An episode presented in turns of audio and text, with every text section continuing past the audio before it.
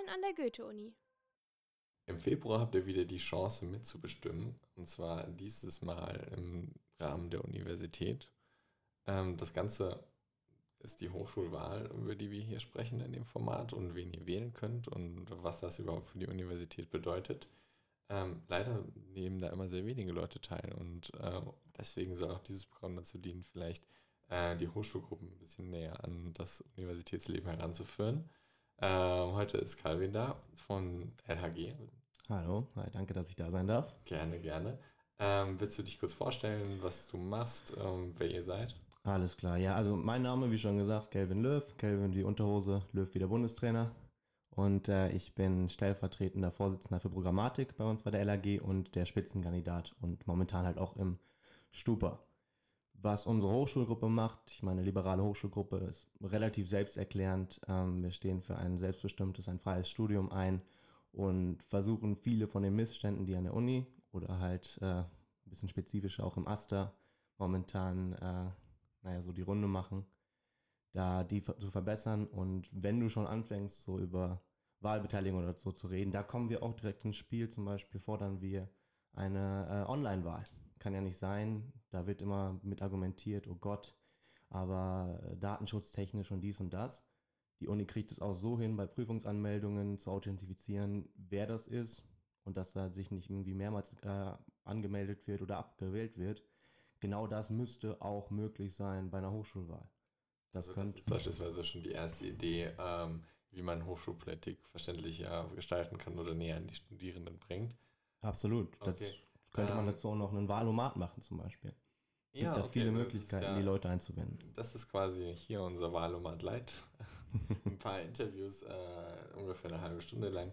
Aber, ähm, beziehungsweise die Wahlkabine von den Kollegen von UTV ist ja auch dafür da, ähm, um nochmal auf euch kurz zurückzuschauen, wie setzt ihr euch so zusammen? Also es gibt ja viele ähm, studentische Initiativen und Hochschulgruppen, die äh, basisdemokratisch äh, organisiert sind. Es gibt aber auch Del Delegiertensysteme und so weiter. Wie äh, organisiert ihr euch? Ähm, also grundsätzlich sind wir jetzt nicht in solchen Zahlen unterwegs, als dass es nicht äh, basisdemokratisch wäre. Mhm. Also ähm, an jeder ähm, Entscheidung, die wir als, als Verband sozusagen treffen, ähm, da ziehen wir jeden mit ein. Wir haben natürlich einen Vorstand ähm, um einfach ein bisschen nach außen hin äh, besser arbeiten zu können, ein bisschen enger beieinander arbeiten zu können. Und, aber ich kann nur jedem empfehlen, wenn ihr vorbeikommt, dann habt ihr einen direkten Einfluss. Wenn ihr vorbeikommt und äh, mal bei uns beim Gruppentreffen oder zum Beispiel auch im Stupa vorbeikommt, kurz mit uns redet, da werdet ihr relativ schnell mitkriegen, dass ähm, ihr alle Möglichkeiten habt der Partizipation. Okay, ähm, wie können die Leute denn ähm, zu euch Kontakt aufnehmen? Also wenn jetzt äh, sich Leute das Interview anhören und denken, ey cool, äh, wieso habe ich davon nicht schon vorher gewusst? Wie finden sie euch denn? wir sind natürlich Kinder unserer Zeit, heißt wir haben Instagram, wir haben Twitter, wir haben auch sogar eine Internetseite, man kann uns äh, per E-Mail erreichen. Also das, daran sollte es am besten nicht scheitern. Das heißt einfach äh, LHG Frankfurt. LHG Frankfurt äh, gibt es wirklich überall und wir antworten da auch auf Facebook, auf Instagram und wo auch immer. Antworten wir, nicht, äh, antworten wir schnell. Wir machen auch mal Veranstaltungen, die wir dann, ähm, die wir dann da, da reinstellen, wo man sich auch relativ einfach mal das Ganze angucken kann, die Leute kennenlernen kann. Ähm, ich will jetzt nicht fragen, wie ihr tickt, aber wer, äh, wer engagiert sich so bei euch? Ähm, weil, also die LHG, ähm, vielleicht ähm, ist es noch zu erklären, es gibt ja äh, Hochschulgruppen äh, wie der SDS, die Linke, die sehr parteinah sind. Ähm, wie bewegt ihr euch ähm, jetzt speziell zur FDP? Also wir sind offiziell natürlich unabhängig. Wir sind nicht äh, in irgendeiner Form davon finanziert. Das heißt nicht, dass wir nicht natürlich äh, relativ nah beieinander sind. Viele von uns sind gleichzeitig Mitglieder bei den Julis. Äh, ich bin zum Beispiel auch Mitglied bei der FDP. Ähm, das ist natürlich auch ein Vorteil, weil man ähm, nicht alle Dinge auf hochschulpolitischer Ebene ähm, irgendwie, dass man daran arbeiten kann. Da sind unsere, unsere Autorität relativ begrenzt. Wenn wir allerdings mit einem Konzept, zum Beispiel mit der U-Bahn, die jetzt gebaut wird, wenn wir da mit Anliegen von den Studierenden ähm, zu unserer Mutterpartei oder zu der FDP gehen, dann hat das natürlich eine größere Chance, auch mal in der medialen Öffentlichkeit, vielleicht auch mal im Stadtparlament und so aufzutauchen. Ähm, die, die die LAG hat natürlich diesen liberalen Touch. Und viele von uns finden natürlich auch irgendwie über die LAG dann wiederum zu den Julis oder zu, also zu den jungen Liberalen mhm. oder halt zu der FDP. Das heißt aber nicht, dass man nicht mehr, man muss nicht Mitglied sein. Man kann, äh, wir haben letztens noch, äh, oder wir haben momentan noch ein Mitglied von den Jusos, der einfach sagt, hier an der Uni sind die Jusos unwählbar und äh, das Personal ist auch einfach eine Katastrophe. Da ähm, kann ich mit der FDP, ach, kann ich mit der LAG. okay, das war, das Deswegen die das Frage, war jetzt peinlich. Genau. Also, äh, ihr schreibt ja auch auf eurer Website, ähm, dass ihr, also für alle, dass vor allen Dingen für Leute mit einem liberalen Weltbild äh, interessant seid. Was ist dieses liberale Weltbild? Was macht das aus? Ist es das liberale Weltbild, das äh, durch die FDP vertreten wird? Und inwiefern unterscheidet sich das? Ähm, das ist natürlich nicht komplett konträr. Also, äh, viele von den Dingen werden aufgegriffen. Ein selbstbestimmtes Studium, ein, ein, Verständnis von, ich bin für mich selbst verantwortlich und arbeite in diesem Kreis. Und im besten Sinne schafft der Staat oder zum Beispiel auch äh, eine Uni einfach ein, ein Umfeld, in dem ich lernen kann, in dem ich arbeiten kann, in dem ich besser werden kann. Und ähm, da gibt es relativ viele, viele Möglichkeiten zu. Und ich sag mal, die kleinsten, das, der, der kleinste Anfangspunkt wäre zum Beispiel einfach mal längere BIP-Öffnungszeiten. Wir merken das ganz klar in Jura und, und Wirtschaftswissenschaften, aber auch das, was ich studiere. Ich studiere äh, Politikwissenschaft und Ethnologie selbst wir haben äh, gerade in der Prüfungsphase, gerade dann, wenn man Hausarbeiten schreiben möchte, massive Probleme, äh, Plätze zu finden. Wir haben dann teilweise noch das Glück, wir können viele von den Dingen online finden oder können es ausleihen. Aber es gibt ja manche Werke, gerade in den, in den ähm, RUW, die müssen da bleiben und am Ende prügeln sich dann 50 Leute um, um drei Ausgaben. Ja, ja da gab es ja auch den äh, einen Vorfall mit ähm, ja, Prügeleien in Bibliotheken. Ähm, jetzt, ähm, um, um nochmal auf dieses ähm, Weltbild zurückzukommen, diese Parteinähe, inwiefern, ach, wie, wie erkläre ich das, ähm, die Öffentlichkeitsarbeit, die ihr macht, ja. Wie sieht die konkret aus? Weil du sagst, ihr seid Kinder dieser Zeit, ähm, ihr habt äh, Facebook, Instagram, seid da äh, aktiv. gibt, also ist das das Einzige, was ihr macht oder habt ihr noch andere Formate oder andere Wege, wie ihr Leute anspricht? Ähm, wir machen natürlich viele Kooperationen. Also wenn wir zum Beispiel mit, äh, vom letzten Jahr hatten wir die Bettina Stark-Watzinger, das ist ähm, die, die, ähm, eine, eine Bundestagsabgeordnete der FDP, die war da bei uns, die hat mit uns geredet. Wir hatten eine riesige Veranstaltung mit dem Herrn äh, Fischer, was äh, Juristen ein Begriff sein sollte, weil der ähm, Richter am obersten Gerichtshof ist und sehr, sehr populär oder sehr, sehr kontroverse Meinungen auch pflegt. Mhm. Da haben wir ähm, solche Veranstaltungen. Wir haben mit der Naumann Stiftung, das ist die Friedrich Naumann Stiftung, ist ähm, eine liberale Stiftung. Mit der machen wir gerne Kooperation. Heißt, ähm, LAG bedeutet in Frankfurt gerade ähm, eine, eine Kombination aus, wir treffen uns einfach mit Leuten ähnlicher Meinungen, äh, mit ähnlichen Vorstellungen und haben einfach einen, einen Freundschaftskreis da, weil man, sag ich mal, gleich äh, gleiche, einen gleichen Fokus vielleicht auch legt und gleichzeitig, äh, wo man sich auch weiterbilden kann, wo man Veranstaltungen hat, wo man einfach auch teilweise äh, Spaß haben kann. Okay. Ähm, gut, das war jetzt ein kleiner Exkurs. ähm, ein bisschen, das habe ich verpennt, vorhin zu sagen. Ähm, jedenfalls, um jetzt wieder Schlenker zurückzumachen, was sind eure konkreten Forderungen? Also, ähm, wenn es um das liberale Weltbild geht, wir haben ja schon angerissen, es gibt da verschiedene ähm, Möglichkeiten, das zu definieren, aber ein selbstbestimmtes Lernen beispielsweise, ein Ding, darum geht es ja mehr oder weniger allen Hochschulgruppen, aber mhm. die Art und Weise, wie selbstbestimmtes Lernen verstanden wird, ist ja unterschiedlich. Ja. Also ich habe ja zum Beispiel die 24-Stunden-Bib schon angesprochen. Genau, ja. ähm, was dazu vielleicht noch kommt, ist, ähm, dass halt viele mehr, mehr Sachen auch äh, online zugänglich sind, gerade Vorlesungen, die damit mit 500 Mann sitzen. Das hat keinen großen Sinn, dass die nicht online stehen. Äh, das würde selbstbestimmten Lernen unglaublich helfen, weil auch manche Leute von weit weg kommen, dass die eine Chance haben zu sagen, okay, heute bleibe ich mal zu Hause, aber kann die Sachen trotzdem weitermachen.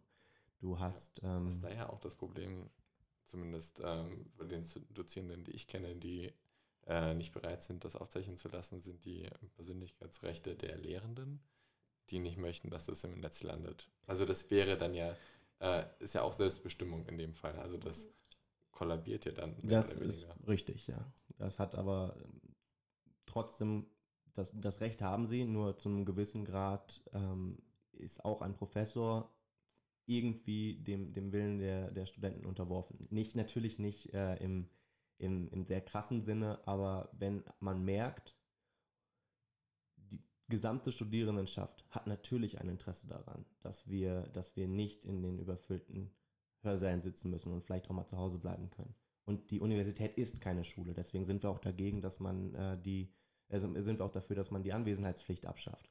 Wir, wir müssen nicht mehr erzogen werden. Wir sind zwar junge Menschen, klar, aber wir haben alle dieses Stud diesen Studiengang, den wir studieren, selbst ge gewählt.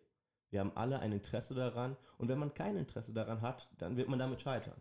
Aber das ist dann einfach, äh, das liegt dann in der Natur der Sache. Aber ich muss nicht mehr hingezwungen werden. Und ehrlich gesagt, ich verstehe zu einem gewissen Teil die Professoren bei manchen Vorlesungen. Weil Geschichten, die sie erzählen, bestimmte Anekdoten, die sie haben, die, die wiederholen sich natürlich immer mal wieder und auch von Jahr zu Jahr, dass das nicht, nicht benutzt wird, einfach ohne deren, ohne deren Wissen, weil letztendlich ist ein Professor oder ein guter Professor ist auch eine Summe seiner Teile und eine Summe seiner Geschichten und der Dinge, die er vielleicht nicht trocken rüberbringen kann. Das heißt, wenn, wenn es euch darum geht, äh, digital mehr äh, oder flexibler äh, zu sein als Universität, geht es euch vor allen Dingen darum, Möglichkeiten zu schaffen, weil also du räumst ja das, äh, ja, du räumst ja Professorinnen und Professoren diese ähm, Freiheit ein, zu sagen, dass sie das nicht möchten. Das heißt, was ist da genau eure, also, weil zu fordern, dass das öfter geschieht, ist natürlich eine Sache, aber wie ja. wollt ihr da vorgehen, damit das auch tatsächlich passiert?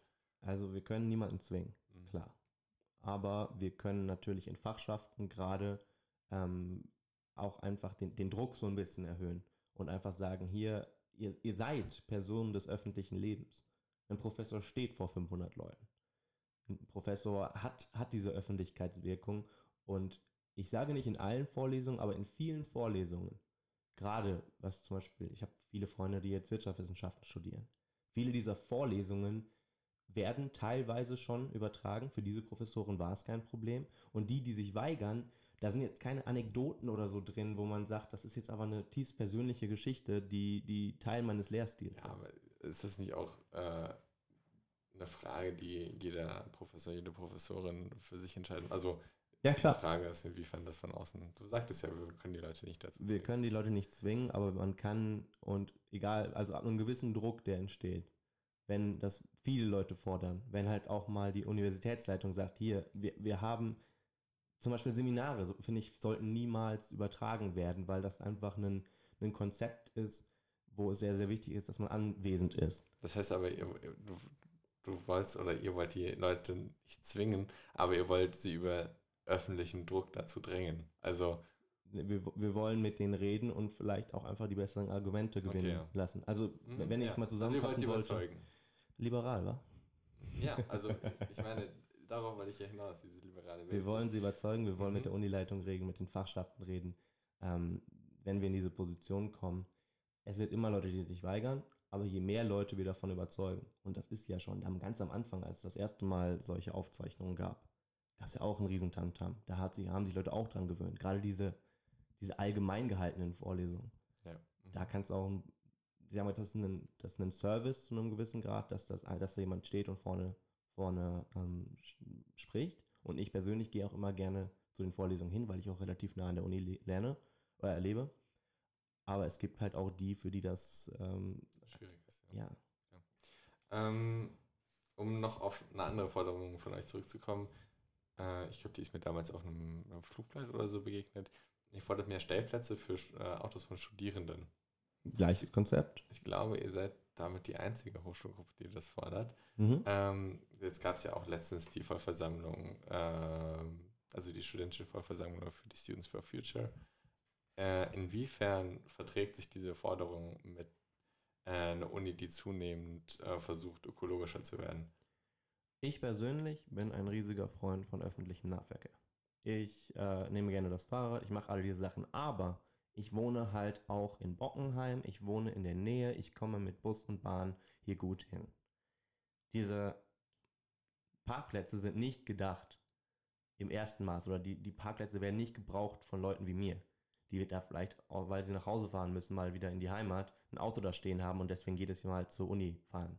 Das macht auch niemand, weil die Parkplatzsituation halt echt beschissen ist. Mhm, ja. Ähm, aber, und davon gibt es halt viel, und da werden wir auch immer wieder darauf angesprochen, es gibt diese Leute, die vielleicht noch bei sich zu Hause wohnen oder in der Kleinstadt, in der sie leben. Und wenn sie die, die, die Chance haben, irgendwie mit der S-Bahn oder mit einer Regionalbahn hinzufahren, dann machen die das.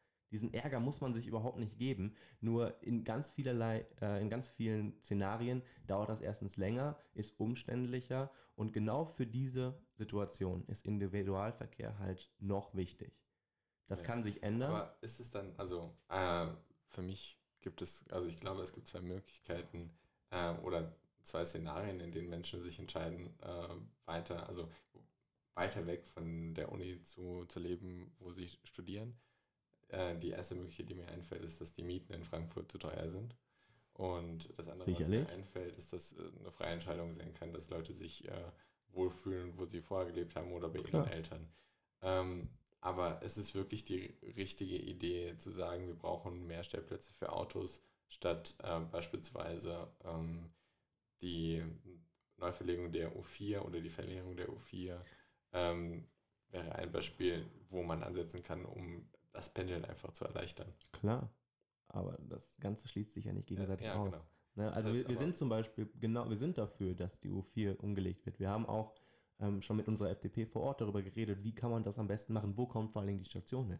Weil wenn die Station wieder außerhalb des Campus hingeht, äh, hinkommt, dann hat das auch einen, einen geringen, geringeren äh, Nutzen direkt. Ja, klar. Also, ähm, um darauf, äh, ich wollte ein bisschen darauf hinauskommen, dass ihr äh, dann also generell die Situation für Studierende verbessern wollt. Nicht, ja, warte, warte, aber äh, es äh, nicht unbedingt um die äh, Ver Verbesserung der ökologischen Situation geht. Doch, Also- natürlich. Ja, aber wenn ihr auf der einen Seite sagt, ähm, es ist wichtiger, die öffentlichen Verkehrsmittel attraktiver zu machen und dann auf der anderen Seite wieder Stellplätze für Autos fordert, dann macht ihr auch wieder den Individualverkehr attraktiver. Also dann macht ihr beides attraktiver. Ist gut natürlich gut für Studierende, ähm, aber nicht unbedingt gut für äh, das Klima. wenn man Ich, das ich so glaube schon, man muss sich von diesem grünen ähm, moralischen Absolutismus war, verabschieden. Mhm. Weil nur weil das, ich das eine auch einigermaßen vernünftig haben möchte, heißt das nicht, dass ich das andere ausschließe. Eine Stadt wie Frankfurt ist prädestiniert dafür, ein fantastisches ähm, Nahverkehrssystem zu haben, wo man vielleicht auch ähm, mit, mit verschiedensten, ähm, sag ich mal, kleineren Fahrzeugen dann auf den letzten 100 Metern oder auf den letzten 200 Metern unterwegs ist. Das wird ein Konzept werden und das wird vor allen Dingen auch eine, äh, halt ein bisschen auch Zukunftsmusik bleiben. Nur solange das so ist, ich Mhm. kann, auch ein Elektroauto Das haben, ich kann auch ein in- in Wasserstoffauto fünf- haben und da, fünf die Jahren Dinger müssen auch parken. So, dass, ihr, äh, dass diese Forderung nicht mehr existiert, wenn die Voraussetzungen geschaffen sind. Es wird wahrscheinlich keine fünf, fünf Jahre brauchen, aber zum Beispiel, das stell, dir, stell dir mal vor, wir investieren massiv in Elektroautos. Mhm. Wo parken die? Ja, okay, das ist natürlich wieder die Frage, wer sich diese Elektroautos leisten kann. Also, äh, Naja, wenn wir davon ausgehen, dass, also es gibt jetzt schon Elektroautos, natürlich nicht der Tesla, darum, darum Ja, das ist so okay. das, die erste Mhm. Idee, aber es gibt ganz viele Elektrowagen, äh, die auch jetzt schon, einfach wenn man auch Sprit mit reinrechnet, den man nicht bezahlen soll, sich, sich irgendwie lohnen. Und gerade für so ein Pendeln, wo man vielleicht leicht außerhalb der Stadt wohnt, was sich keinen großen Sinn macht, mit den Öffentlichen zu fahren, aber sowas, äh, dann mit, der, mit einem Auto hinzulegen, wo man einfach kleinere Distanzen hat oder hauptsächlich in der Stadt rumfährt.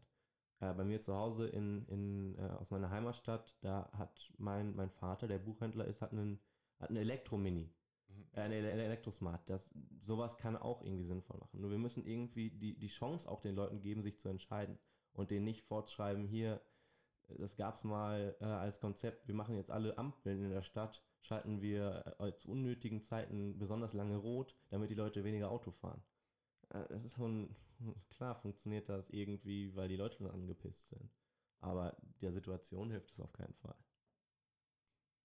naja, also es hilft auf jeden Fall gegen die, äh, also es hilft auf jeden Fall der CO2-Bilanz. Aber das ist die Frage, ob Die Leute stehen dann länger im Stau und stoßen mehr CO2 aus. Also da, Ja, die nein, Sachen also, sind nicht so meintest- einfach, wie man das möchte. Ne? funktioniert. Äh, Mir geht es auch gar nicht darum, das jetzt irgendwie zu simplifizieren. Ich möchte nur so Nee. ein bisschen diese, ähm, diesen Unterschied herausarbeiten, dass ihr euch, ähm, also dass diese Klimafrage ähm, also ich finde, das sieht man paradigmatisch sehr gut an dieser äh, Forderung für Stellplätze für Studierendenautos.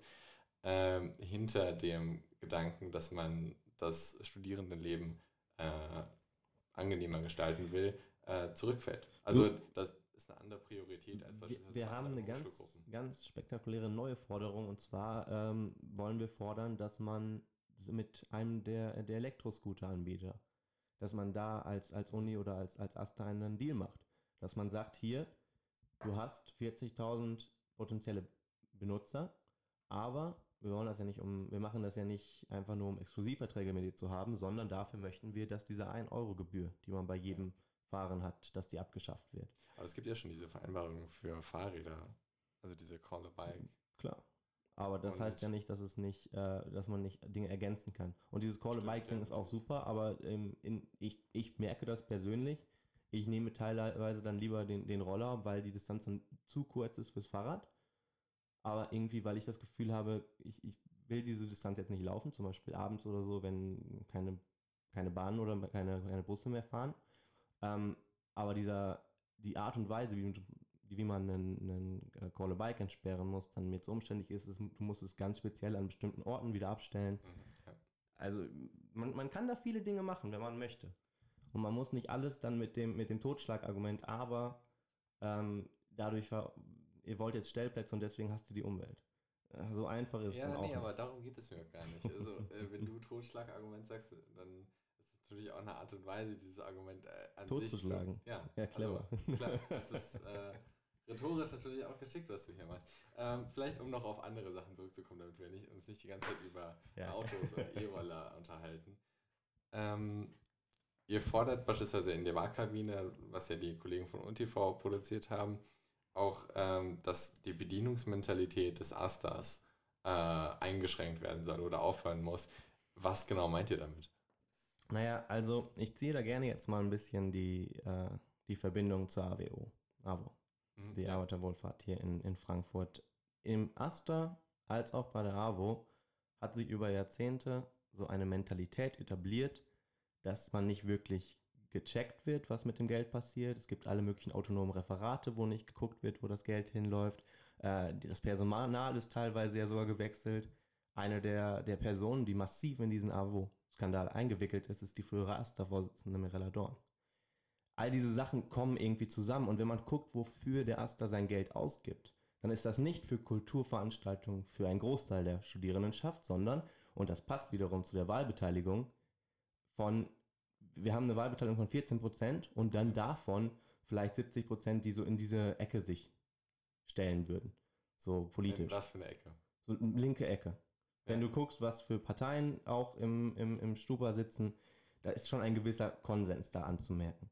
Und wenn man sich die Veranstaltungen des Asters anguckt, dann laufen die auch alle in die gleiche Richtung hinaus. Da wird dann Geld ausgegeben für ein bisschen Selbstbestraßung, um politisch sich zu etablieren, um ein bisschen Meinungskampf zu machen.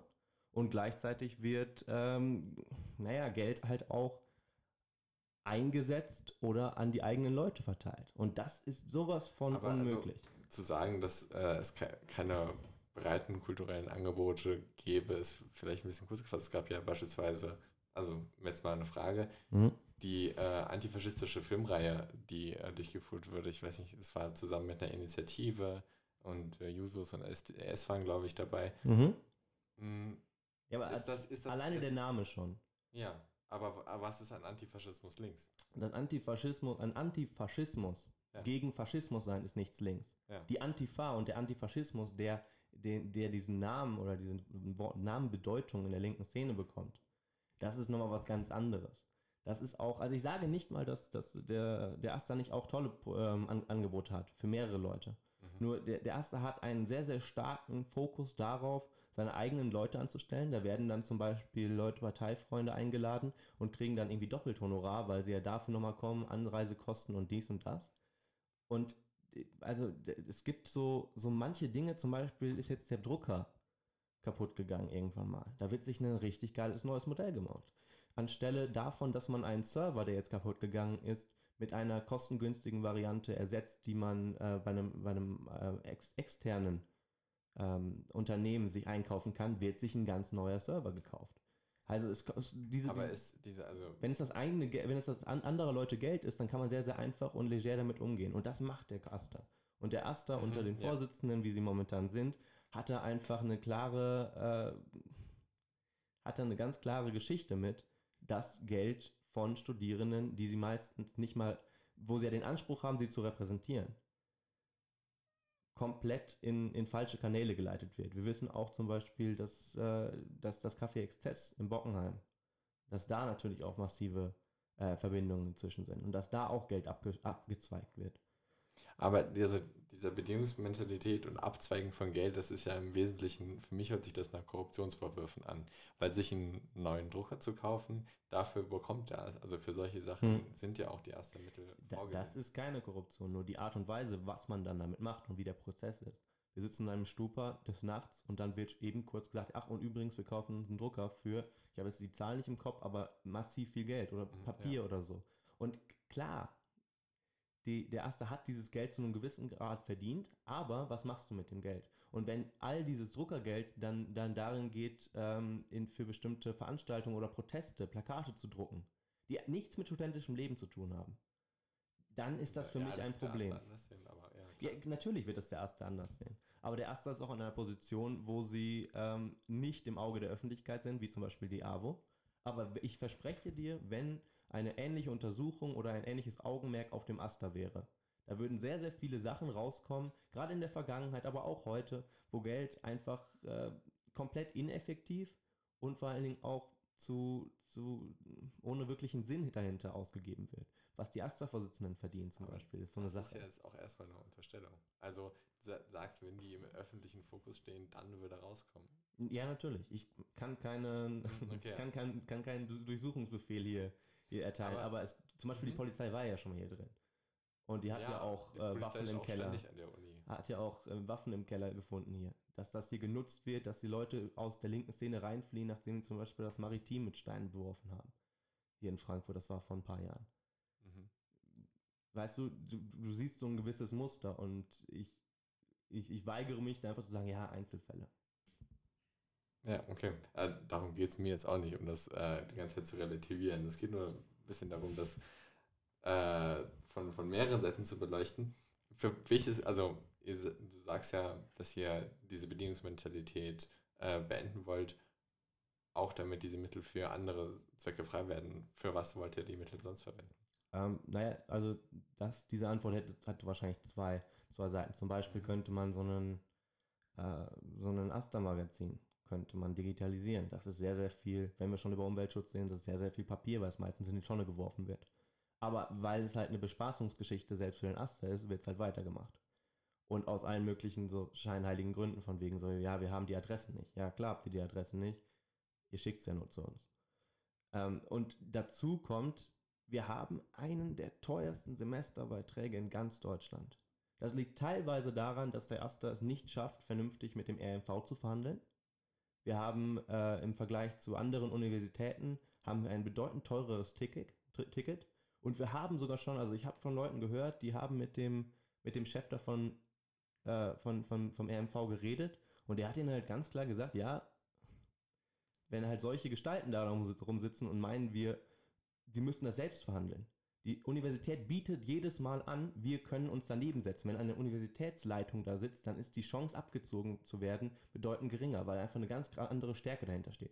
Aber wenn man Aber drei bisschen- dahinter steckt. Ist es nicht ein bisschen problematisch, dass äh, es ist ja ein Studierendenticket Ja, und ähm, mir schließt es nicht, sich nicht ganz, wieso die Universitätsleitung dieses Ticket verhandeln muss und nicht die Vertretung der Studierenden.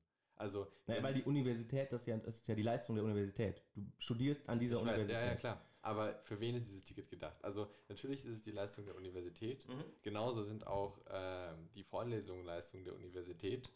Und so ziemlich alles andere, was hier geschieht, auch äh, die Sachen, die in diesem Studio sind, sind in gewisser Klar. Weise von der Universität. Äh, Aber stell dir mal vor, du hättest, einen, du hättest einen, eine Vorlesung und bräuchtest dafür Räumlichkeiten, weil die gerade alle anderen ausgebucht sind. Und dann geht der Ast dahin und verhandelt das mit irgendjemandem.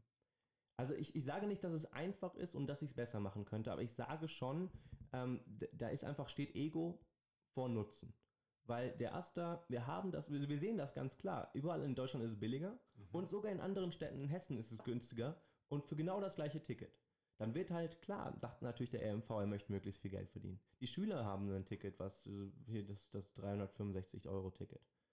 Ja. Die Sen- Senioren haben das. Wir könnten das auch versuchen. Da kommt natürlich dann auch wieder äh, ein bisschen die senioreren Politiker mit rein. Mit solchen Leuten müssen wir auch reden. Aber der Aster weigert sich, weil das deren äh, Kompetenz ist und diese Kompetenz behalten wollen. Und sie sowieso ja schon Stress haben mit der Universitätsleitung, weil sie jedes Mal wieder versuchen, den Semesterbeitrag zu erhöhen und die Unileitung sagt, ja, nee.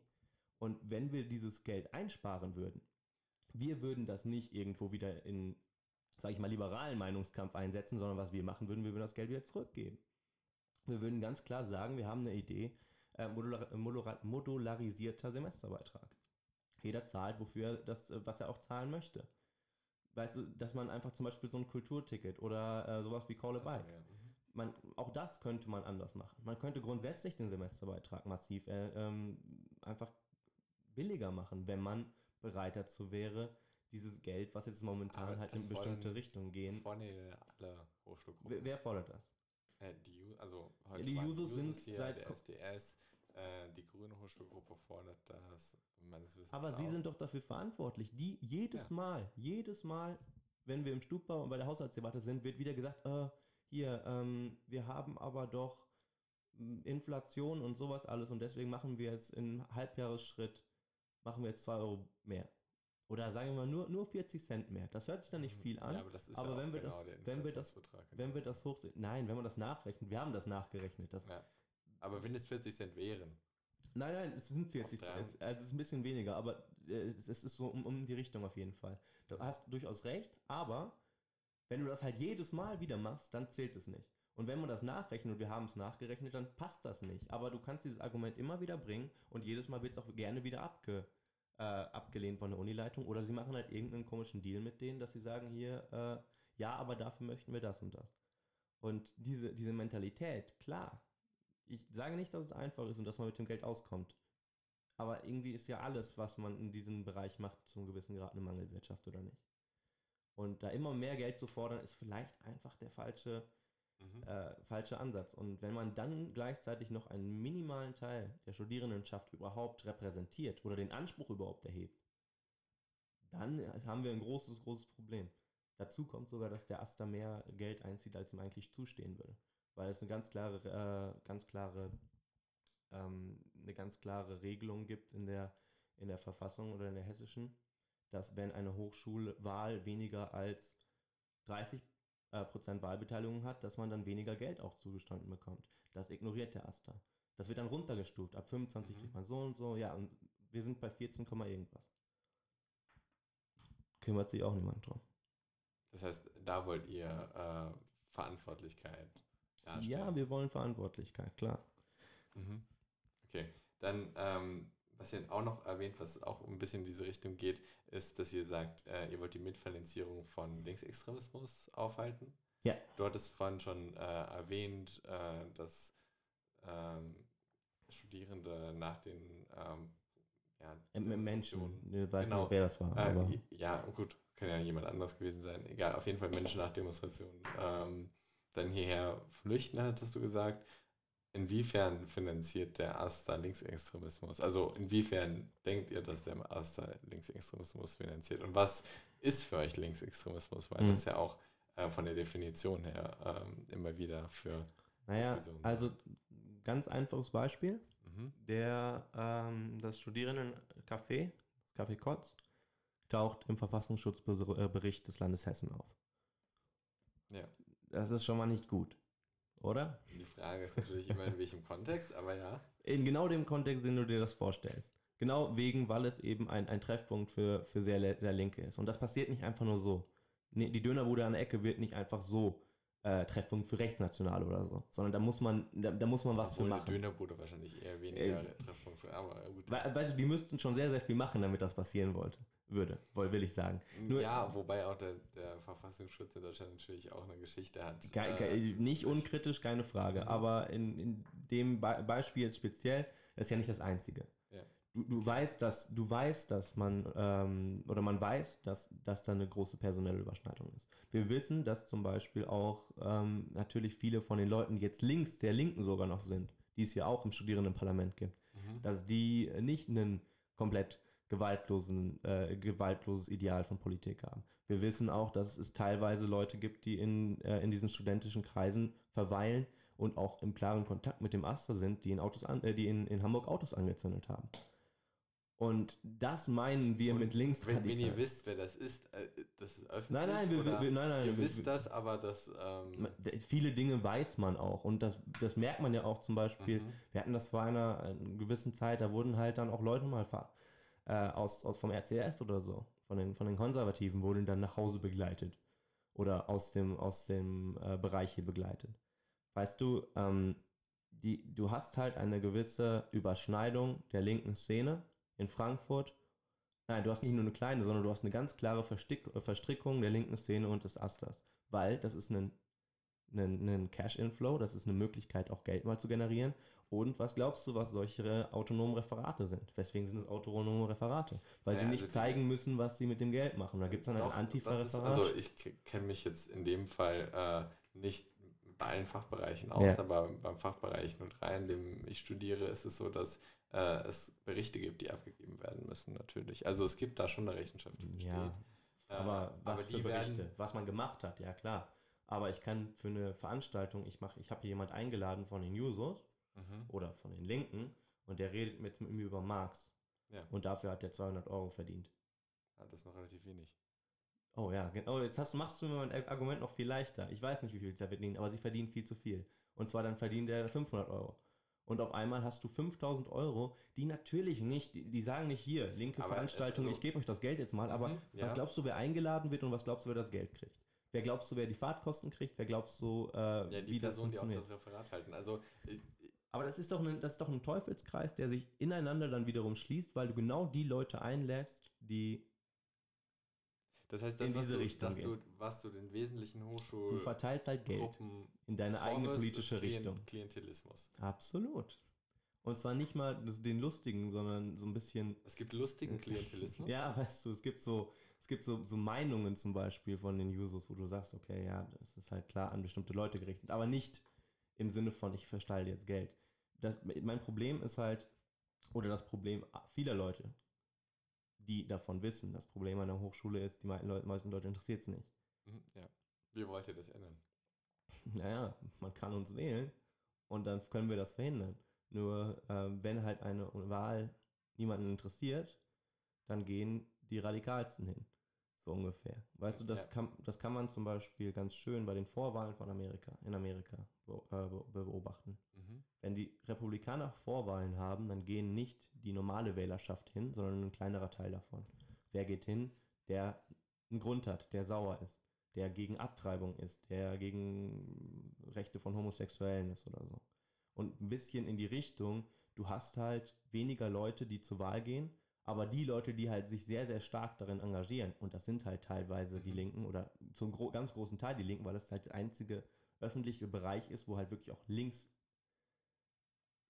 also stark linkes Gedankengut zu einem gewissen Grad eine Daseinsberechtigung hat. Das findet ihr problematisch. Das finden wir sehr problematisch. Ja. Also natürlich, solange es sich im ähm, demokratischen äh, Konsens irgendwie äh, bewegt, dass es nicht verfassungsfeindlich ist, es Aber ist eine andere müsstet, Meinung. Dann, dann müsstet ihr auch kein Problem mit äh, linken Referaten haben, die Leute einre- einladen, um über Marx zu sprechen. Also das, Ich habe damit kein Problem, nur das Problem beginnt da, wo diese Person dann sehr viel Geld dafür bekommt und am Ende drei Leute da sitzen. Wir wissen nämlich auch, dass die, ähm, diese Referate halt teilweise katastrophal besucht sind. Und dann muss man halt überlegen, ist das wirklich für die Studierendenschaft? Nimmt sie dieses Angebot an? Wenn wir eine, wenn wir eine Vortragsreihe haben, es gab ein paar, wo ich auch gesagt habe, das ist interessant. So, so historisches, äh, aber halt auch einfach politisches, was nicht klar in eine Richtung geht, dann nehmen die Leute das auch an. aber, Aber- liegt es nicht vielleicht auch, also dass diese autonomen Tutorien so schlecht besucht sind, könnte das nicht auch daran liegen, dass äh, Leute keine Zeit dafür haben? Also es muss ja nicht sein, dass die Leute das alle bescheuert finden. Sag das ich kann genauso gut sein. Ich kenne die Zahlen natürlich nicht. Mhm. Wahrscheinlich auch keine Empirie dazu, aber ähm, ich beispielsweise hätte gar keine Zeit, äh, noch ein autonomes Tutorium Ja. zu besuchen, Ja, weil ich halt eben durch legitim, meine ne? regelmäßigen Tutorien schon ausgelastet bin. Ja, ja, klar. Nur, das ist ja Teil des Problems. Ich sage Ah, nicht, dass okay. man nicht solche, solche ähm, Referate haben darf und dass man auch nicht Veranstaltungen haben, haben darf. Ich persönlich Mhm. finde, wenn du für eine Uni repräsentierst, musst du keine allgemeinpolitischen Themen besetzen. Du musst nicht anfangen, äh, halt in eine ganz bestimmte politische Richtung äh, deine Veranstaltung zu machen, ganz bestimmte Leute einzuladen. Das Dass man solche im Sachen hat. Gegensatz zu, zum SDS beispielsweise, also Mhm. zu, zur linken Hochschulgruppe, die ja ähm, sehr gesamtgesellschaftlich immer versucht, äh, den, den Schwung zurück zur Gesellschaft zu bekommen. Also das, was ich merke, wir reden hier gerade super viel über Dinge, die nur an der Uni passieren. Ja, aber Und- es ist eine Uniwahl. Und ja, genau darauf wollte ich ja hinaus. ist, also das äh, ist ja ein, ein großer Unterschied anscheinend. Macht, macht auch Sinn, dass sie das machen, weil sie in allen anderen gesellschaftlichen Bereichen irrelevant sind. Weißt du, wenn ich, Mhm. wenn ich so links bin, dass ich nicht mal bei den Linken unterkomme, teilweise. Ja, der SDS ist jetzt, äh, ist, ist, ist, gehören dazu. gehör, gehören zu den Linken offiziell. Mhm, ja. Alles klar, aber teilweise sind die auch, weißt du, die Jugendpartei von oder die, die Jugendorganisationen der Linken würden dann wahrscheinlich in der, in der echten Partei auch wieder ein bisschen Probleme kriegen, weil sie eine sehr starke ähm, linke Meinung haben. Deswegen, die, das Problem ist nicht, dass du solche Veranstaltungen hast. Eine unserer größten Forderungen, eine unserer wichtigsten Forderungen ist ganz klar, wir wollen, dass die Universität ein Ort bleibt, an dem man Meinungen diskutieren kann. Ein, eine Bildungseinrichtung, an dem aber auch alle Meinungen toleriert werden. Ja, ihr schreibt auch auf eurer Website, äh, die Universität als Ort für alle demokratischen Diskurse beschützen. Ja. Hm. Und das Habt ihr den Eindruck, nicht. dass, dass demokratische Diskurse ausgeschlossen werden? Also Absolut. nicht nur durch diese Strukt also du hast ja diese strukturelle äh, Geschichte mit äh, autonomen ähm, Referaten und Tutorien, wie ihr sie wahrnehmt, beschrieben. Aber inwiefern werden dann auch demokratische Diskurse an der Uni ausgeklammert? Also ich kann da ein spezielles Beispiel nehmen und es ist beim besten Willen nicht das einzige. Ähm, es gibt immer mal wieder, als wir zum Beispiel Christian Lindner eingeladen haben, Mhm. da gab es ähm, Protest. Da gab es aus Aber ist das nicht auch Teil der öffentlichen Meinungsäußerung? Absolut. Wenn du dich da vorstellst und sagst, hier, Lindner, blöder Kerl mag ich nicht, ähm, ich bin gegen das, was er sagt, sind wir komplett, können, alles okay, können wir drüber reden. Das gehört Protest, das ist auch Mhm, ein großes Recht.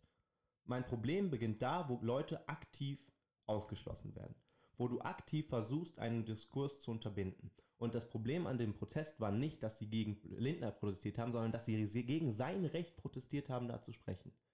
Und das ist jetzt bei uns, bei den Liberalen, ich meine, wir, wir können das zum gewissen Grad, äh, wir, wir können das nicht wirklich nachvollziehen, weil wir sind eigentlich eine Partei, wir sind eine Partei der Mitte, nicht nur eigentlich.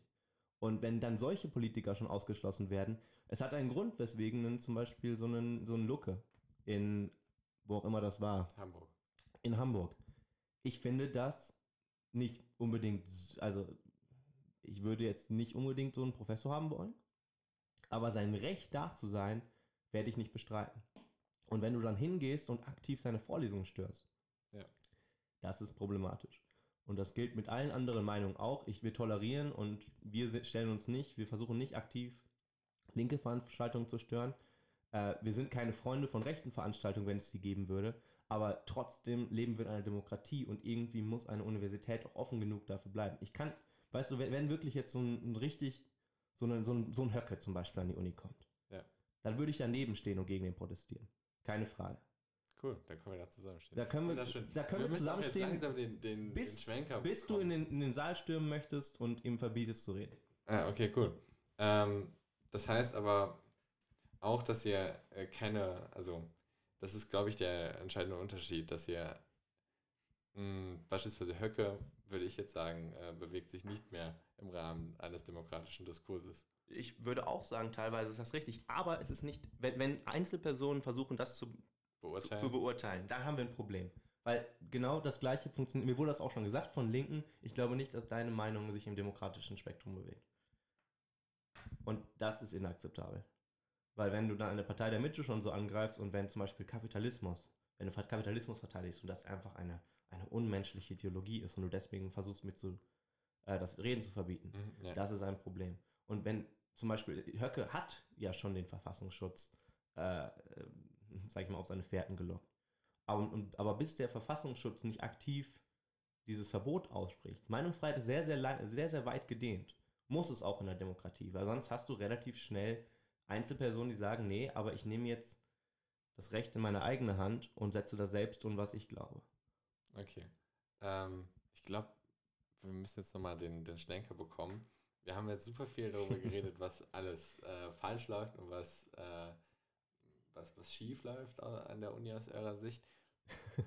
Was, ja, ja, was, was, das was scheint sich ein, äh, ein Muster abzubilden, was? positive. Natürlich, also du beschreibst es ja sehr eindrücklich, aber was ähm, wäre jetzt eure positive äh, Vision für die Universität oder für eure Arbeit im, im Stupa, im Senat? Grundsätzlich sind wir, sind wir für viele Kooperationen zu haben. In dem Moment, wo man etwas verbessern kann, ist es besser als nichts zu verbessern. Ähm, und auch die Universität, der Universität geht es gut. Wir haben immer Probleme, klar. Und äh, gerade wenn man natürlich in der Opposition ist und in eine Wahl reingeht, dann, dann hebt man diese Sachen besonders hervor. Das heißt aber nicht, dass wir nicht äh, fantastische Studentinnen und Studenten haben, dass wir nicht einen super Campus haben, dass wir natürlich Probleme haben mal mit, äh, mit Raumbelegung. Ich habe teilweise auch schon mal auf dem Boden gesessen. Das ist alles, alles, alles richtig und wichtig. Nur ähm, ich merke auch ganz stark, dass wir viele, viele Studenten haben, die hier reinkommen, für die das ein, ein sehr wichtiger Teil ihres Lebens ist und die, ich will nicht sagen, allein gelassen werden möchten im Sinne von, dass niemand, dass, dass eine Universität halt gerade dafür da ist, dass man sich selbst entwickelt, dass man auch selbst über Verantwortung übernimmt, sondern dass diese Studenten und Studentinnen das Gefühl haben, gib mir die Werkzeuge und ich mache was draus. Und dafür stehen wir, wir stehen für dieses Selbstbestimmte. Und wir finden dabei wenn wir dieser Vision folgen, müssen wir eben nicht einen Aster dabei haben, der sich hinstellt und, und äh, versucht, die Menschen umzuerziehen. Okay, dann vielen Dank. Vielen Dank. Ein glückliches äh, Schlusswort. Auch von meiner Seite nochmal die Bitte, wählen zu gehen. ähm, ich ja, überlege mir mal wen. Das leicht, man vergisst das leicht. Ähm, und ja, dann vielen Dank, dass du da warst, für deine Zeit. Es war mir eine Freude. Danke.